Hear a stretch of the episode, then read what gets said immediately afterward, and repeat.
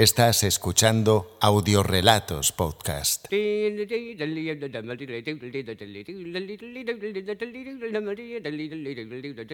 La mujer del autobús, un pene descomunal y poco yo.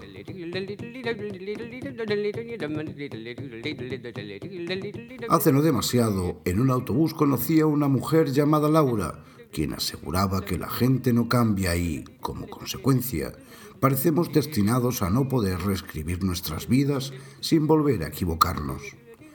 En primer lugar, eso de que la gente no cambia es un argumento equivocado. Miren ustedes a Michael Jackson, que nació negro y murió blanco, o a Mariano Rajoy, que era tonto y ahora es presidente del gobierno. Y respecto a lo de volver a equivocarse, Recuerdo una vez que me besé furtivamente con una corista de mediana edad a la que le sobraban unos cuantos kilos y le faltaban unos cuantos dientes. Fue un error porque, aunque le faltaban la mitad de los dientes, comía cebollas como quien come manzanas. Imaginen su aliento. Me equivoqué al besarla y me equivoqué 37 veces seguidas al hacerlo. Pero es que quien se niegue el placer, sea del tipo que sea, se está negando un fascículo de la enciclopedia de la felicidad, aunque la felicidad huela a cebolla. Sigamos con la mujer del autobús que me encontré hace unos días. La primera vez que la vi, discutimos sobre si la gente cambia o no, y en la segunda ocasión apenas pude hablar con ella por culpa de un maldito teléfono móvil.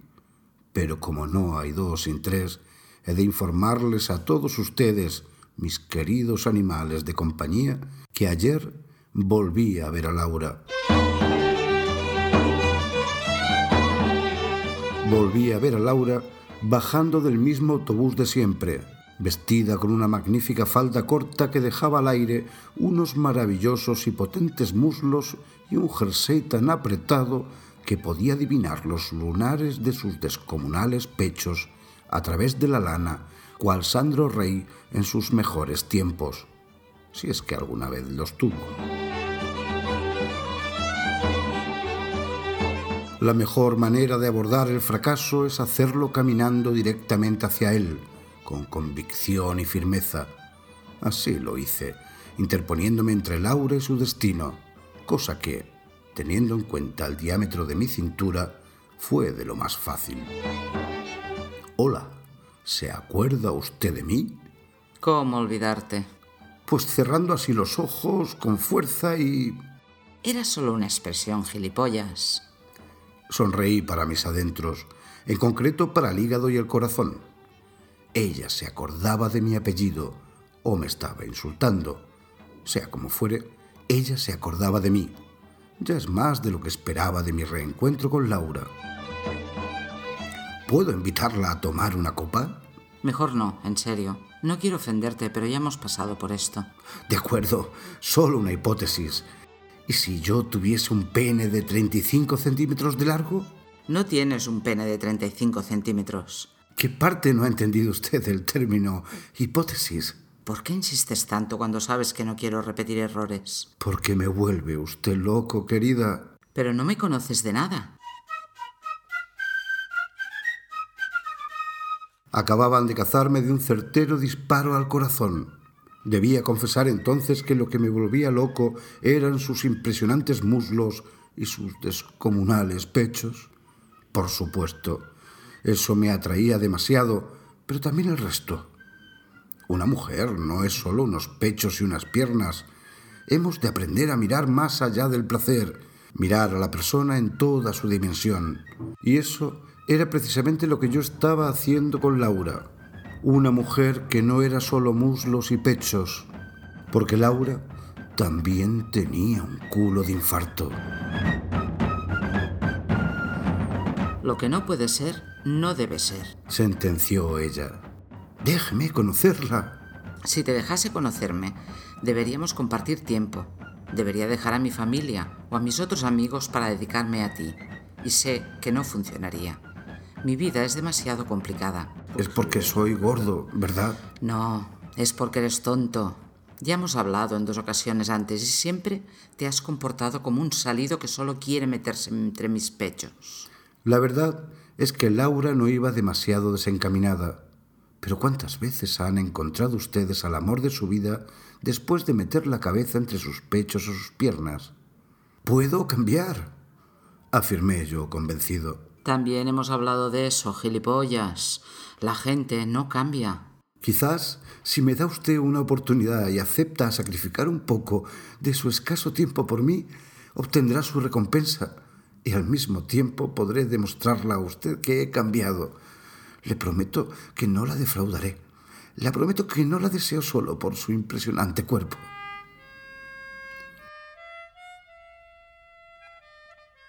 La mujer me miró sin saber qué decir. Esa es otra de las tácticas que mejor funcionan. Prometer hasta meter y una vez metido, olvidar lo prometido. Eh, no me juzguen ustedes. Soy hombre. Y ya saben qué obsesión tenemos los hombres por el poco yo que tiene toda mujer entre las piernas. Un café, diez minutos. Dijo ella, suspirando como quien acaba de perder mil millones en la bolsa. Dentro de una semana, aquí mismo, a esta hora. A la primera que me mires el escote o hagas cualquier comentario sobre mi cuerpo, no volveré a dirigirte la palabra. De repente, el sol comenzó a lucir bien fuerte en lo alto. Las nubes se separaron de golpe y los pájaros revolotearon a nuestro alrededor. La esperanza es una manera de felicidad futura que se contagia del presente. Prometido, dije, apartándome y dejándola pasar. Esta vez estaba dispuesto a no equivocarme porque, queridos míos, las segundas, terceras y cuartas oportunidades no están para repetir errores, sino para evitar caer en esos mismos errores. Y yo estaba dispuesto a conseguir conocer a Laura y que ella me conociese y que este mutuo conocimiento ablandara nuestros corazones. Y de paso, si aflojaba su tanga, pues casi que mejor. ¿Que cómo sé que ella llevaba tanga? Puestos a imaginar, mejor tanga que braga faja, ¿no?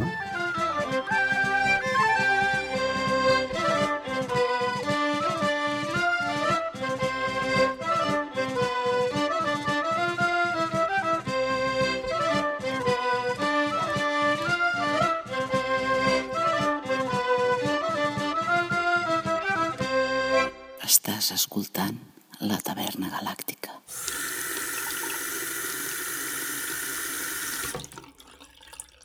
La mujer del autobús, el amor y un café bien cargado.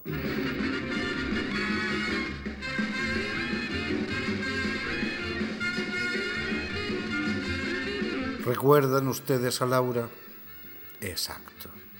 Esa misma, la adorable mujer del autobús. Puede que alguno o alguna de ustedes lo hayan olvidado. Yo, en cambio, no he podido apartarla de mi cabeza ni un solo segundo desde que la vi. La tengo grabada en mi cerebro a fuego y por mucho que agite la cabeza con fuerza de un lado a otro, ahí sigue. De acuerdo, he de reconocer que lo que no puedo olvidar son sus resbaladizas curvas y el hecho de que se trata de una hembra que me ha dirigido la palabra en tres días diferentes. Hecho este que no suele suceder muy a menudo en mi universo. Mi madre me habló dos veces en toda su vida. La primera fue para decir, no muerdas. Y la segunda para decir, conduce más despacio, gilipollas, o me caeré de la moto. La enterramos con el casco aún puesto. ¿Recuerdan que quedé con Laura para tomar un café? Pues por fin llegó el glorioso día. Y allí estaba yo, esperándola con mis mejores galas de un traje de poliéster comprado en los chinos. Me gustaría definir a Laura cuando bajaba del autobús, pero es complicado, ya que su peculiar atractivo, por muy apropiados que sean los adjetivos, es imposible de capturar.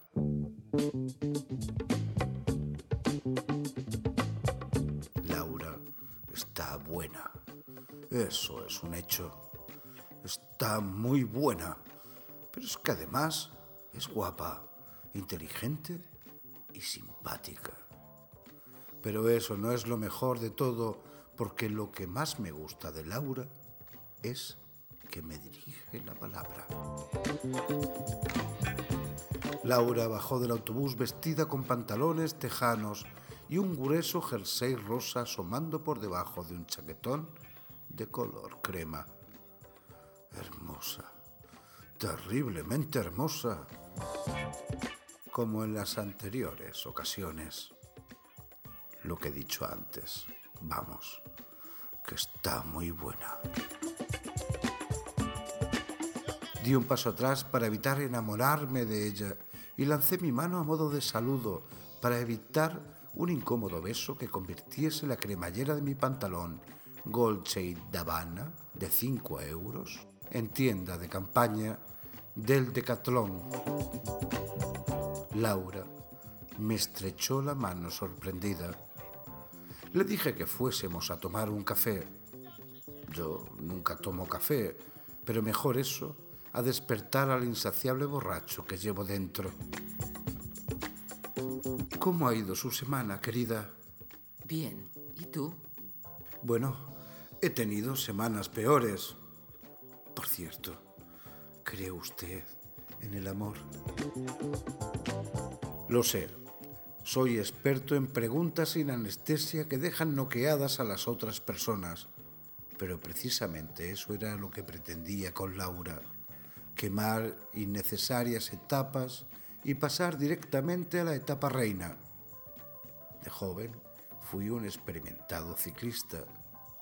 Lástima que mi sobrepeso truncase mi carrera deportiva y la bicicleta al mismo tiempo. Pues claro que creo en el amor. ¿Y tú? Hay dos tipos de personas en este mundo, las que utilizan el sexo para llegar al amor y las que utilizan el amor para conseguir sexo. El primer ejemplo suele darse en el universo femenino y el segundo en el masculino. La razón es bien simple. Una mujer puede conseguir lo que quiera valiéndose del sexo, incluido el amor. En cambio, un hombre habla de amor cuando en realidad lo único que quiere decir es empotrar. Y eso es lo único que desea conseguir. Lógicamente, todo esto no son más que generalizaciones. Estoy seguro que en alguna remota isla del Pacífico hay algún hombre o alguna mujer que no se comportan así. Volví a mirar a Laura. ¿Quién era yo? ¿De los que utilizan el sexo para llegar al amor o de los que utilizan al amor para llegar al sexo? Me hice varias veces la pregunta y siempre obtuve la misma respuesta. ¿A quién coño le importa cuando todas las respuestas incluyen la palabra sexo? Lo del amor, como daño colateral, podía soportarlo. Creo en el amor, pero no demasiado.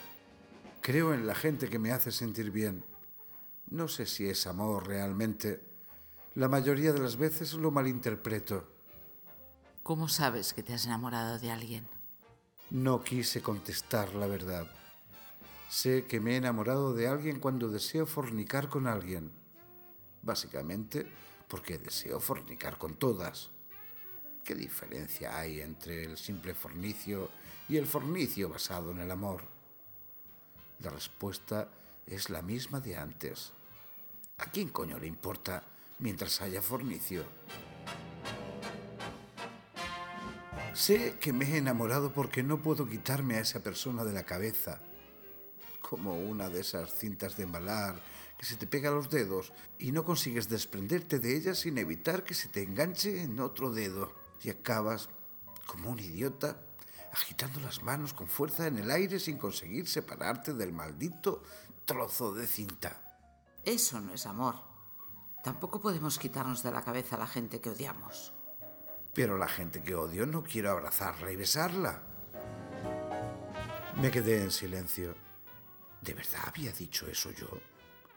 Miré el café que acababa de tomarme. ¿Me habrían echado droga de esa que convierte a los hombres de verdad en tertulianos del corazón? No, yo no soy de esos. Yo soy un hombre que se rasca el paquete y mira el escote de las mujeres. Yo soy un hombre de verdad, lo que significa que no hablo de sentimientos, ni siento ganas de abrazar a una mujer después del fornicio, aún menos antes. Mis únicas aficiones son los bares, el fútbol y los escotes de las hembras. Yo no quería enamorarme si eso significaba dejar de ser un hombre de verdad. Es bonito lo que dices. Dijo ella sonriendo. ¿Qué estaba pasando? ¿Ser sentimental funcionaba? Años y años de complejas técnicas para conseguir ligar y ahora acababa de descubrir que comportarse como un gay funcionaba mejor que cualquier otra técnica.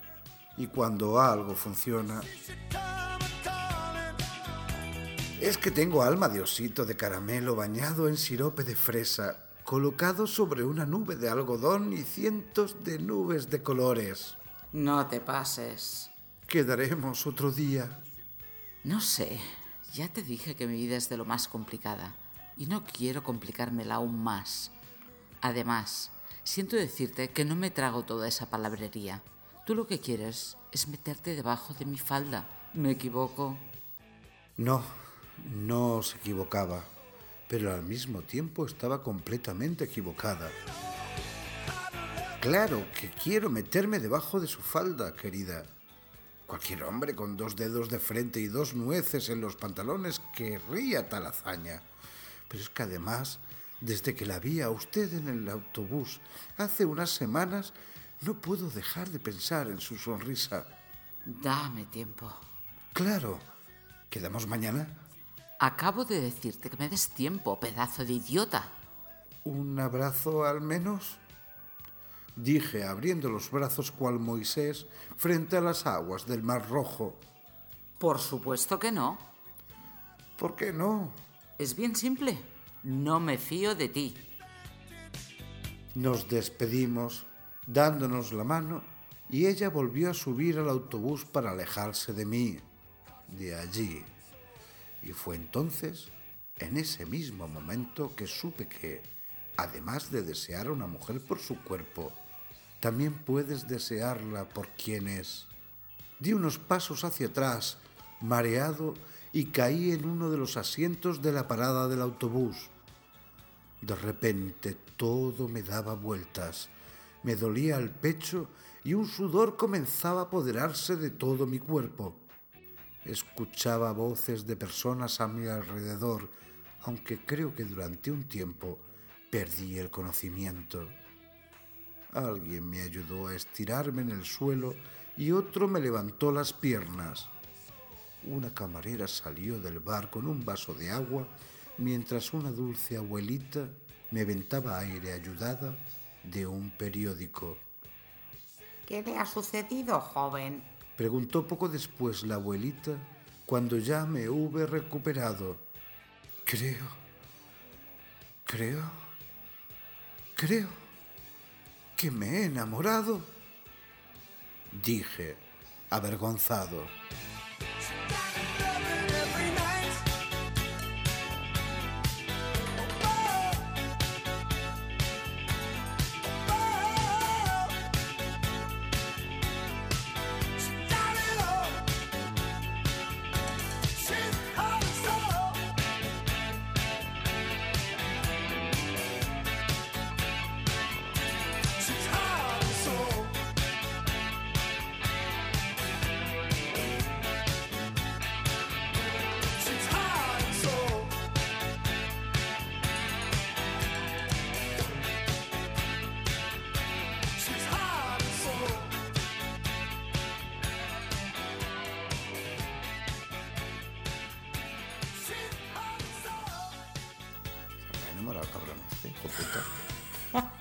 Es que suena tanto relato, suena esto, ¿eh?